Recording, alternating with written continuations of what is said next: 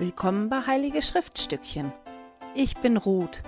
In diesem Podcast möchte ich mit dir meine Begeisterung für die Heiligen Schriften teilen. Hallo ihr Lieben, herzlich willkommen. Heute sprechen wir über 3. Nephi 27 bis 30 und über den vierten Nephi. Ich hoffe, meine Stimme geht nicht weg. Das ist nämlich mein zweiter Versuch. Ich habe gerade festgestellt, dass mein Handy ausgestiegen ist nach zehn Minuten und ich schön weiter Video gemacht habe und gar nichts aufgenommen worden ist. Deswegen hoffe ich, dass das jetzt super ist und klappt.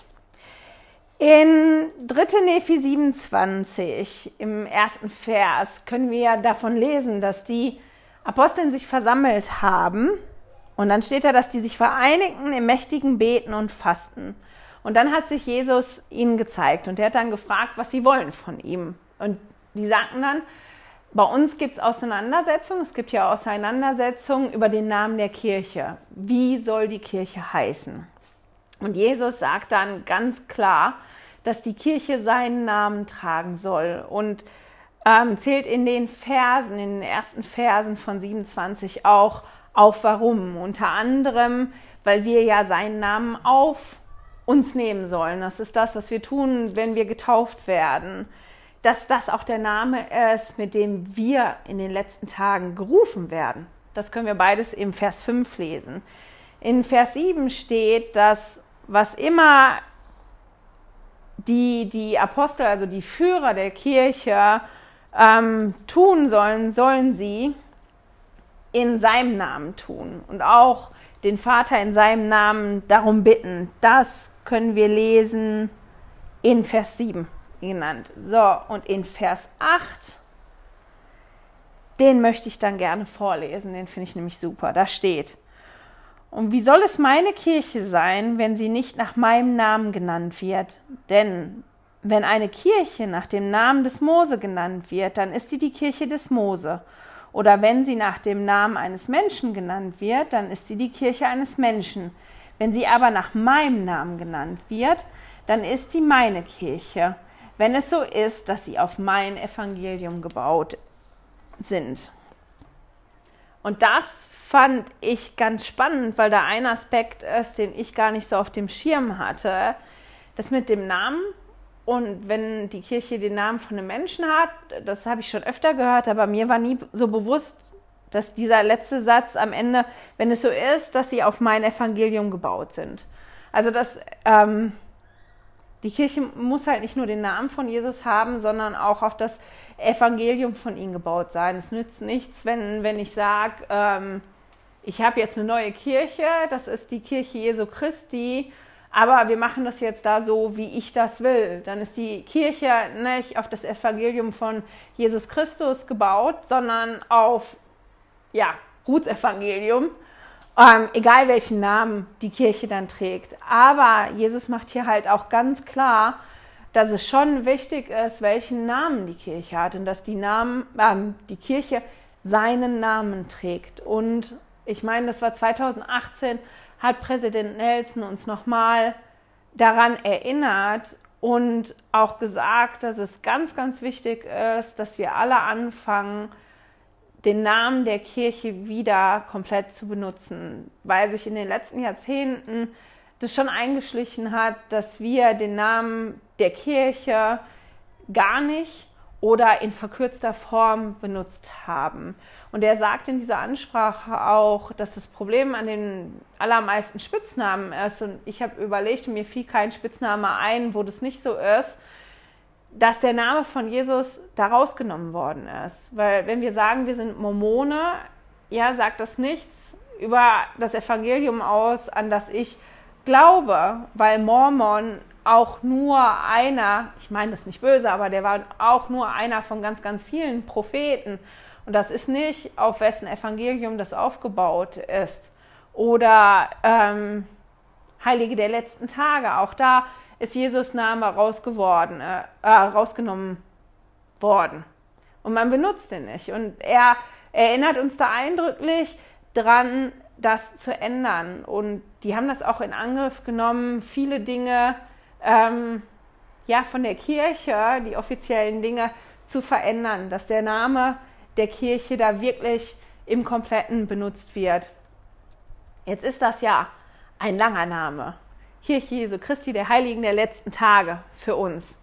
Jesus hat nicht nur den Volk dort gesagt, wie er möchte, dass seine Kirche heißt, sondern er hat das auch Joseph Smith gesagt. Daher hat unsere Kirche diesen Namen, diesen langen Namen. Und es ist schon, ja, ich habe manchmal wie, wie eine Sperre im Kopf. Man hat schnell gesagt, ich bin Mormone als ich bin Mitglied der Kirche Jesu Christi der Heiligen der letzten Tage. Da sind dann viele auch schon wie erschrocken oder schrecken zurück vor, die, vor diesem langen Namen. Und ich brauche, obwohl die Aufforderung jetzt ja auch schon eine Weile her ist und es viele Änderungen gab, manchmal wie nochmal einen Schubs oder ich muss mir selber Mut machen, den langen Namen zu sagen. Und ich habe aber im Sonntagsschulleitfaden, komm und folge mir nach fürs Buch Mormon, ein ganz, ganz tolles Zitat vom Präsident M. Russell Ballard gefunden über den Namen der Kirche. Er sagt, ich habe mir viel, ich habe viel darüber nachgedacht, warum der Herr seinen wiederhergestellten Schwierigkeiten jetzt mit dem Lesen. Ich fange nochmal von vorne an. Also er hat gesagt, ich habe mir viel, ich habe viel darüber nachgedacht, warum der Herr seiner wiederhergestellten Kirche einen acht Wörter langen Namen gegeben hat. Er mag lang erscheinen, aber wenn wir ihn als Beschreibung dessen sehen, wofür die Kirche steht, erscheint er plötzlich wunderbar kurz, klar und deutlich. Wie könnte eine Beschreibung direkter und eindeutiger und doch in so wenige Worte gefasst sein? Jedes Wort dient der Erklärung und ist unentbehrlich. Die wiederhergestellte Kirche hat eine einzigartige Stellung unter allen Religionen, worauf im Englischen der Artikel the hinweist. Die Kirche Jesu Christi, die Worte Kirche Jesu Christi heben hervor, dass es sich um die Kirche des Herrn handelt der letzten Tage erklärt, dass es sich um die gleiche Kirche handelt, die Jesus Christus während seines irdischen Wirkens aufgerichtet und nun in den letzten Tagen wiederhergestellt hat. Wir wissen, dass es einen Abfall von Glauben gab, der die Wiederherstellung von Gottes wahrer und vollständiger Kirche in unserer Zeit notwendig machte. Heilige bedeutet, dass die Mitglieder der Kirche Jesu Christi nachfolgen und sich bemühen, seinen Willen zu tun, seine Gebote zu halten und sich, auch, sich darauf vorzubereiten, dereinst wieder bei ihm und beim Vater im Himmel zu leben. Ein Heiliger ist einfach jemand, der sich bemüht, ein geheiligtes Leben zu führen, indem er gelobt, Christus nachzufolgen. Und das fand ich ganz, ganz toll. Und ähm, ja, ich fand das auch schön für mich, wenn ich nochmal gefragt werde, warum unsere Kirche denn so einen langen Namen hat. Ähm, werde mir das in klein kopieren und wahrscheinlich in mein Buch Mormon packen, weil ich fand das ganz toll.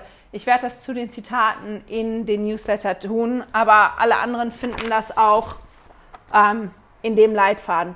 Der ist ja in der Kirchen-App und online auf der Kirchenwebseite. Wenn wir dann weiterlesen, lesen wir von letzten Anmerkungen und Belehrungen, die Jesus den Aposteln zuteil werden lässt. Und für mich sind die Kapitel in Dritte Nephi unter anderem wie eine Mini-Zusammenfassung von all dem, was er vorher gesagt hat. Also wenn man quasi keine Energie, Zeit und Lust hat, die ganzen Kapitel vorher zu lesen und man die Kapitel liest, dann hat man wie eine Zusammenfassung von der Lehre, die Jesus Christus da vorher gelehrt hat. Er wiederholt da unter anderem, dass Gott alle seine Worte erfüllt. Das können wir in 3. Nephi 27, Vers 18 lesen.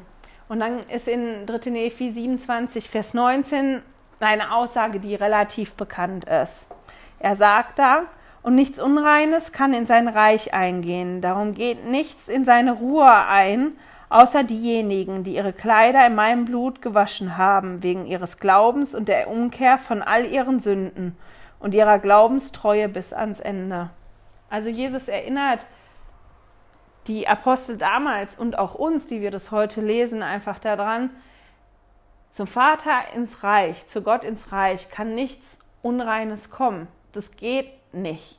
Also, wenn ihr da hinkommen wollt, dann nehmt die Dinge in Anspruch, die wir euch an die Hand gegeben haben, von denen ich vorher gesprochen habe. Kehrt um, lasst euch taufen, gebt euch Mühe, ja, immer wieder vom Neuen umzukehren, damit ihr euch immer wieder einnordet. Und wenn ihr getauft seid und er sagt ja hier, in mein Blut reingewaschen werdet, das ist ja was, was wir immer wieder machen können. Wir dürfen ja immer wieder umkehren. Dadurch können wir rein werden. Wir haben all die Werkzeuge an die Hand gegeben und das ist nochmal eine Erinnerung daran, dass das wichtig ist, dass wir die Werkzeuge, die wir bekommen haben, auch benutzen für uns selber. Dann lesen wir in Vers 21, Wahrlich, wahrlich, ich sage euch, dies ist mein Evangelium und ihr wisst, dass ihr in meiner, ihr wisst, was ihr in meiner Kirche tun müsst. Denn die Werke, die ihr mich habt tun sehen, die sollt ihr auch tun. Denn das, was ihr mich habt tun sehen, ja, das sollt ihr tun. Und ich finde das ganz toll, dass er da die Führer seiner Kirche daran erinnert, ihr wisst, was ihr tun sollt.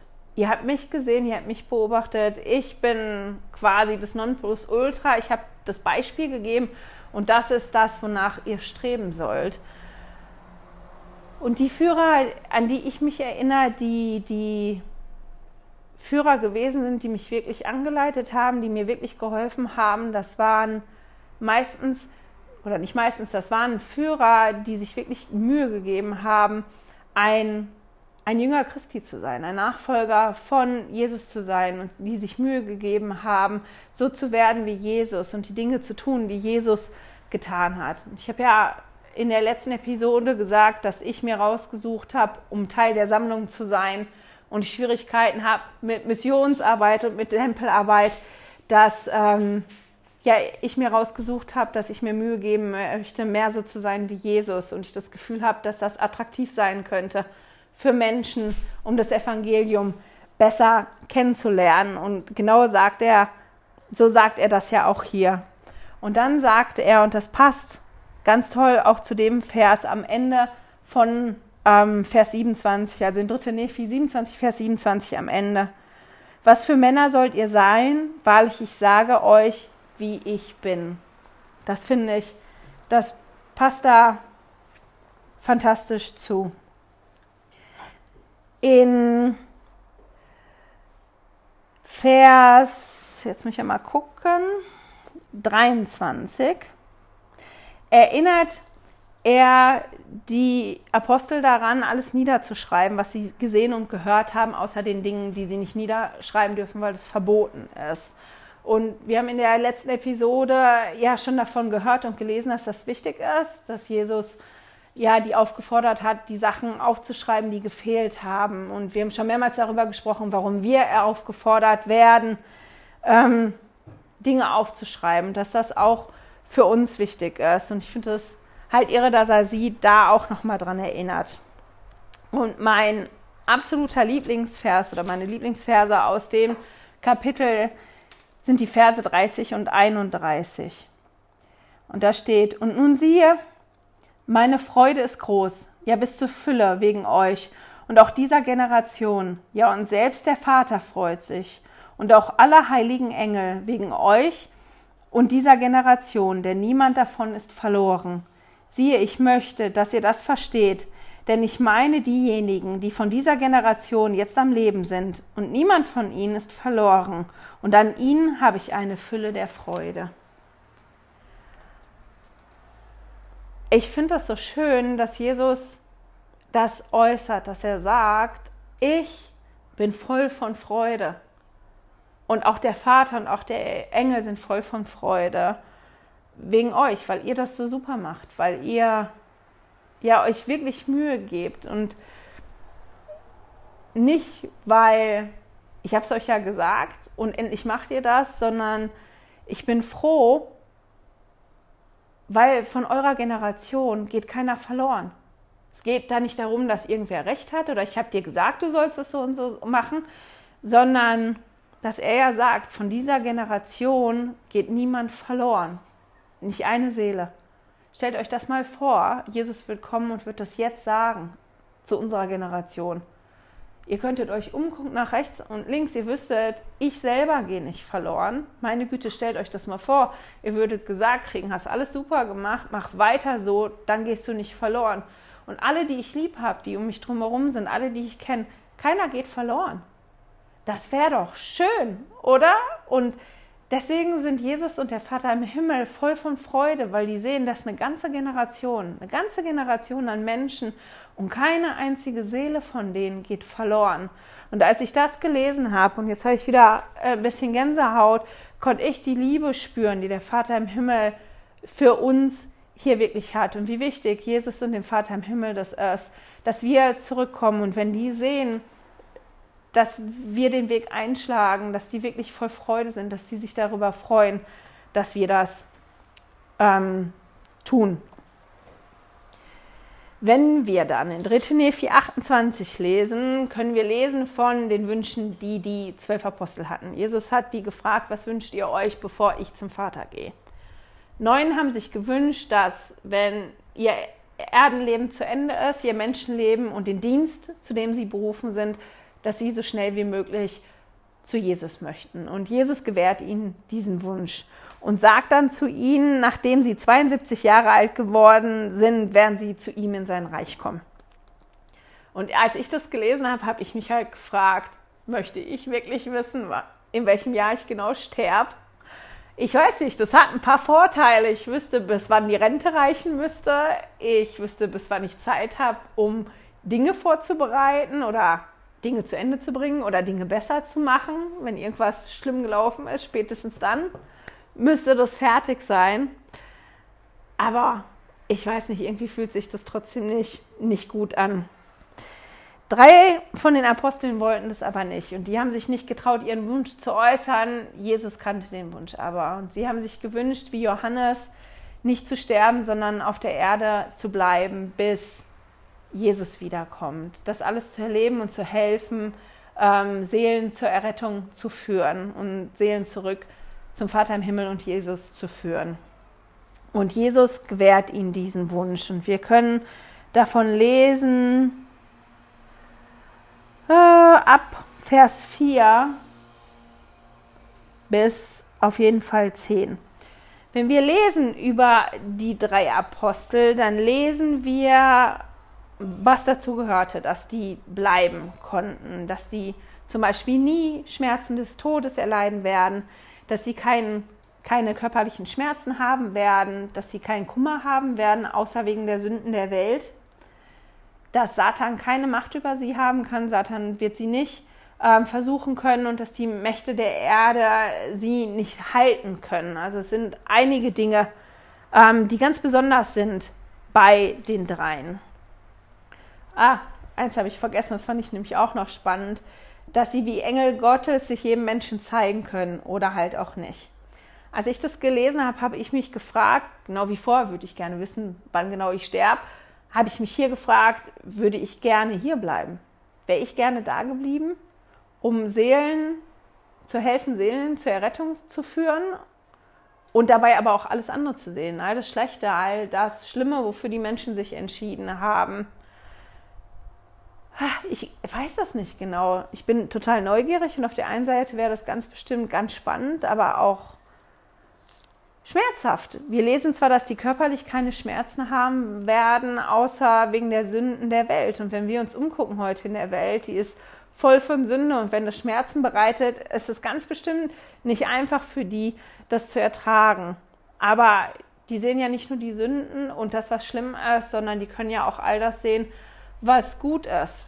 Wir haben ja letzte Woche von der Sammlung gelesen und all den Zeichen, die ähm, gegeben worden sind, um zu zeigen, die Sammlung hat angefangen und der Herr hat angefangen, seinen Bund zu erfüllen. Und all die Zeichen konnten die ja auch sehen. Und die haben das ganz bestimmt auf ihre Art und Weise gefeiert und waren auch voll von Freude, dass ja, die Sammlung angefangen hat und dass die, die letzte Epoche äh, quasi angefangen hat.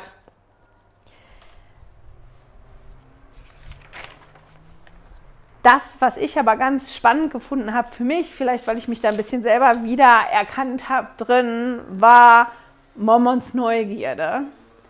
Mormon hat ja die Platten zusammengefasst und hat von den dreien gelesen und hat ja die Zusammenfassung gemacht. Wir können in Vers 25, 3. Nephi 28, Vers 25 lesen, dass sie dass er die Namen aufschreiben wollte, aber das nicht durfte, dass der Herr ihm das verboten hat, damit sie verborgen sind. Und in Vers 26 können wir davon lesen, dass er die drei Aposteln gesehen hat und dass sie ihm gedient haben. Also der wusste wirklich, die sind da und ähm, die haben mir gedient. Also das hat funktioniert. Und der hat sich aber darüber gewundert, wie hat das denn funktioniert? Und das ist was, was ich mich heute auch frage. Wie klappt das denn? Dass einer hier ist, der hat keine Schmerzen, äh, der bleibt hier, der Satan kann den nicht versuchen und in Vers 36 und 37 können wir dann davon lesen, wie er an eine Antwort dran gekommen ist. Und das möchte ich einmal vorlesen. 3. Nephi 28, Vers 36 und 37. Und nun siehe, da ich von denjenigen redete, die der Herr erwählt hatte, ja nämlich dreien, die in den Himmel entrückt worden waren, dass ich nicht wüsste, ob sie von Sterblichkeit zu Unsterblichkeit gesäubert worden waren. Aber siehe, seit ich geschrieben habe, habe ich den Herrn gefragt, und er hat es mir kundgetan, dass es notwendigerweise an ihrem Leib eine Veränderung bewirkt werden musste, denn sonst hätten sie notwendigerweise den Tod schmecken müssen. Und dann geht das noch ein bisschen weiter. Und ich habe das gelesen und habe das aber trotzdem noch nicht so komplett verstanden. Und da ich ein bisschen wie Mormon bin und ganz bestimmt auch nicht die Einzigste bin, die sich fragt, wie geht denn das? Und ich würde es gerne ganz genau wissen, ähm, habe ich auch nach einer Antwort gesucht. Zu mir hat nicht Gott gesprochen, habe keine Stimme gehört, aber ich habe eine bessere Erklärung für mich im Seminar und im Institutsleitfaden gefunden. Und damit ich nichts durcheinander bringe oder das nicht unklar wird, werde ich beides vorlesen. Als erstes aus dem Seminarleitfaden für Schüler. Der Zustand der drei Nephiten wird Entrückung genannt und entspricht einer Verklärung. Nur hält er länger an. Entrückte Wesen sind noch immer sterblich, aber wie der Prophet Joseph Smith erklärt hat, wurde ihr Körper von einem telestialen Zustand in einen terrestrialen Zustand verändert. Sie sind von den körperlichen Leiden eines sterblichen Körpers befreit. Entrückte Wesen können auf eigenen Wunsch und im Einklang mit dem Willen Gottes erscheinen und wieder verschwinden. Sie helfen Seelen zur Errettung zu führen und verweilen in diesem entrückten Zustand bis zum zweiten Kommen Jesu Christi. Dann werden sie eine weitere Veränderung durchleben und zu einem auferstandenen, verherrlichten Wesen. So, Im Institutsleitfaden ähm, steht Folgendes. Die folgende Definition erklären die Lehre von der Entrückung, der Verklärung und der Auferstehung. Beachten Sie den Unterschied zwischen entrückten Wesen und dem eher vorübergehenden Zustand der Verklärung. Entrückte Wesen.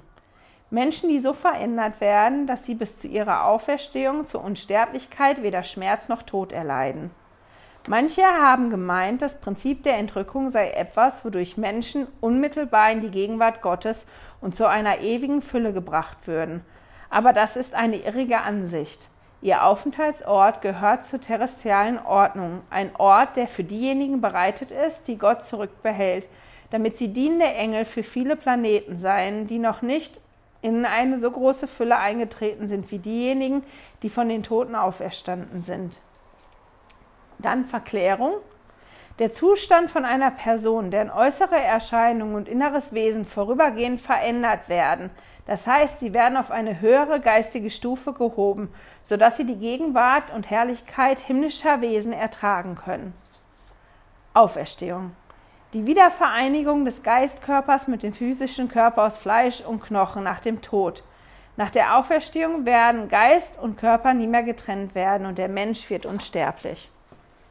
Ich finde, das hat das, das ein bisschen besser erklärt für mich, als ähm, wenn ich nur die Verse da lese. Jesus ähm, geht dann weg und wir lesen in den Kapiteln 29 und 30 quasi Kommentare von Mormon. Und ich finde, man merkt in dem, was er schreibt, wie beeindruckt er gewesen ist von dem, was er da gelesen hat in Drintenefi. Und ähm, er bestätigt nochmal in 29, im Kapitel 29, im ersten Vers und auch im dritten, nee, im vierten Vers, ähm, dass diese Worte gemäß dem Wort an die anderen gelangen werden und dass wir dann wissen können, dass der Bund sich erfüllt. Und mit diesen Worten ist das Buch Mormon gemeint. Er weiß, dass die Worte, die ich zusammengefasst habe, die kommen irgendwann zu den anderen. Und wenn die kommen, dann fängt der Bund sich an zu erfüllen und er spricht Warnung aus. Weh, denen dieser, ähm, das ist quasi die Kurzzusammenfassung von 29 und 30.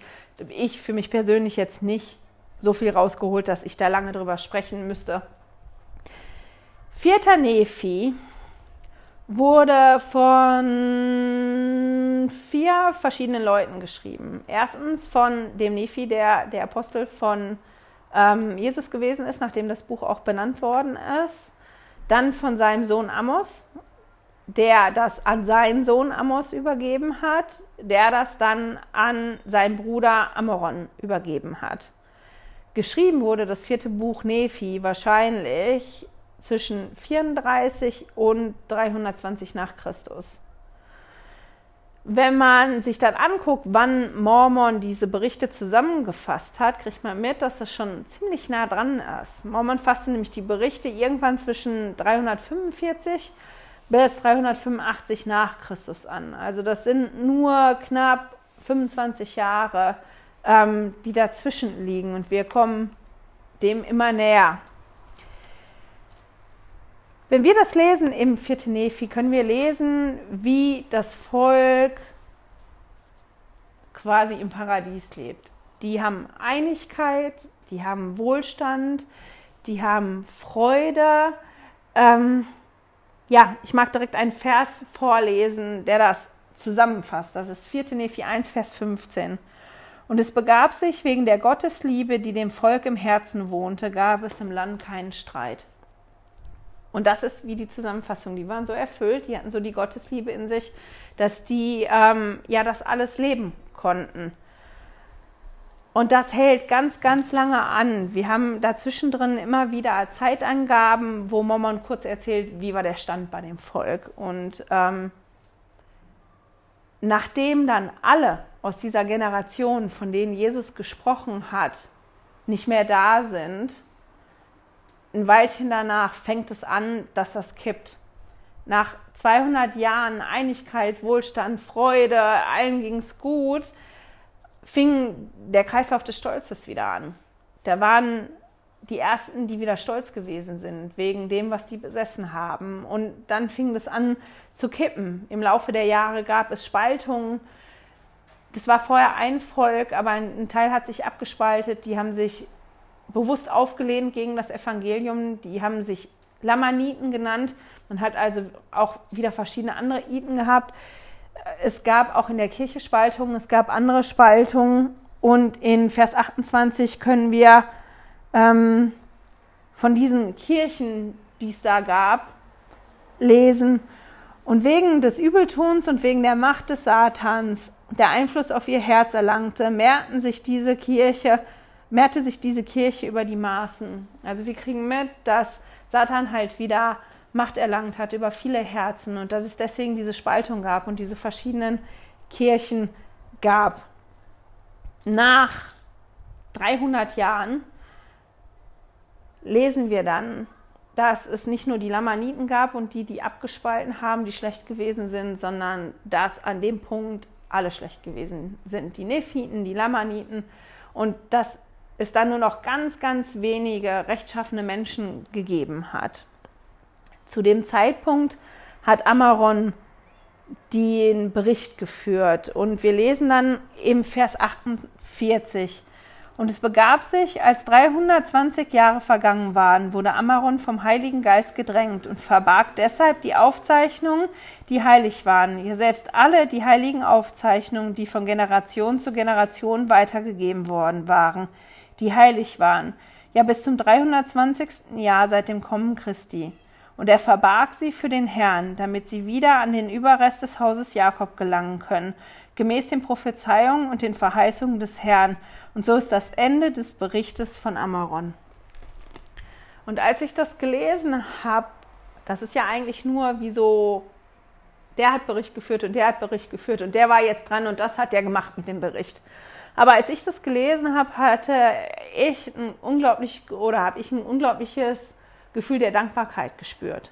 Als ich angefangen habe, dieses Jahr hier die Videos zu machen und im Buch Mormon zu studieren, bin ich da dran gegangen mit dem Ziel für mich zu wissen, nach dem ganzen Jahr ist das Buch Mormon wahr. Ich wollte ein wirklich ganz eindeutig festes, großes Zeugnis haben vom Buch Mormon, dass wenn mich einer fragt, glaubst du wirklich daran, dass das Buch Mormon wahr ist, dass ich einfach so kann, sagen kann, ja, nicht ja, aber oder nicht, hm, ich weiß nicht oder ich habe es nicht gelesen, sondern ja. Dieses Zeugnis habe ich im Laufe von dem Jahr schon bekommen. Ich muss gar nicht fertig werden dieses Jahr. Ich meine, ich möchte es schon zu Ende lesen, aber ich habe mein Ziel erreicht. Ich weiß, dass das Buch Mormon wahr ist. Und ich bin Amoron und den ganzen anderen, die diese Berichte geführt haben und auf den Geist gehört haben und so offen gewesen sind, die Anweisung vom Vater im Himmel zu befolgen, dankbar. Weil wenn die das nicht auf die Art und Weise gemacht hätten, wären die Worte nicht zu mir heute gekommen und ich hätte nicht so viel daraus lernen können. Ich weiß, dass Buch Mormon es war und dass das wichtig ist für uns heute, für mich heute um verschiedene Dinge über mich selber zu lernen, über den Vater im Himmel zu lernen, über Jesus zu lernen. Und deswegen bin ich unglaublich dankbar dafür, ja, dass wir sowas Tolles an der Hand haben. Und ich hoffe, dass ihr auch bis zum Ende von diesem Jahr sagen könnt, dass ihr ein Zeugnis vom Buch Mormon habt. Bevor ich euch jetzt in die nächste Woche schicke, habe ich noch eine kleine Ankündigung zu machen. Ich werde für einige Wochen in die Klinik gehen. Die, die das schon länger gucken, haben mitbekommen, dass 2020 ein sehr herausforderndes Jahr gewesen ist für mich, gesundheitlich. Ich habe verschiedenste Dinge gemacht und ich werde für ein paar Wochen in eine Klinik zur Behandlung gehen. Ähm, ich weiß nicht genau, wie lange das dauert. Ich weiß, ich habe kein Einzelzimmer. Ich weiß nicht, wie das Internet ist. Ich weiß noch nicht genau, wie ich die Videos weitermachen werde, wie das funktioniert. Ich habe das Gefühl, ich werde irgendeine Lösung finden. Ähm, wie die aussieht, weiß ich noch nicht. Das werde ich dann sehen. Kann auch sein, dass nächste Woche nichts kommt. Ich bin jetzt extra hingegangen die letzten zwei Wochen und habe in den zwei Wochen vier Videos aufgenommen. Wenn du das hier guckst, bin ich also schon in der Klinik eine Weile und habe hoffentlich eine Lösung gefunden. Aber falls du nichts von mir hörst, ein, zwei Wochen, irgendwann werde ich wieder auftauchen. Ich hoffe in der Zeit, wo ich eventuell nichts mache oder irgendwas in einer sehr, sehr verkürzten Form mache, dass du trotzdem weiter studieren kannst und dass du tolle Dinge für dich entdeckst. Und vielleicht magst du mir davon schreiben. Ich würde mich freuen, davon zu lesen ähm, auf meine E-Mail-Adresse. Ich, genau, wie ist denn die? ruth.heiligeschriftstückchen.ch ist meine E-Mail-Adresse. Das wäre super. Die findet ihr auch auf der Webseite www.heiligeschriftstückchen.ch. Ähm, aber ihr könnt auch einfach beim Newsletter auf äh, Antworten drücken. Dann bekomme ich das. Ich fände es spannend, mal zu hören von euch, wenn ihr da Lust drauf habt was ihr gelernt habt. Wir haben ja gehört, dass wir forschen sollen in den Propheten, ob das Forschen im Buch Mormon bei euch schon was verändert hat. Ich hoffe, wir hören und sehen uns wieder, wenn ich dann soweit bin, das wieder zu machen. Ich wünsche euch eine wunderschöne Woche. Schön, dass du heute dabei warst. Danke fürs Zuhören. Diese Audioaufnahme wurde aus einem Video auf meinem YouTube-Kanal entnommen. Du findest dieses Video unter Heilige Schriftstückchen auf YouTube. Melde dich für mein Newsletter auf heiligeschriftstückchen.ch an und erhalte meinen Studierzettel zu jeder Episode. Immer noch nicht genug? Dann folge mir auf Instagram unter Heilige Schriftstückchen. Hier mit UE statt mit Ü.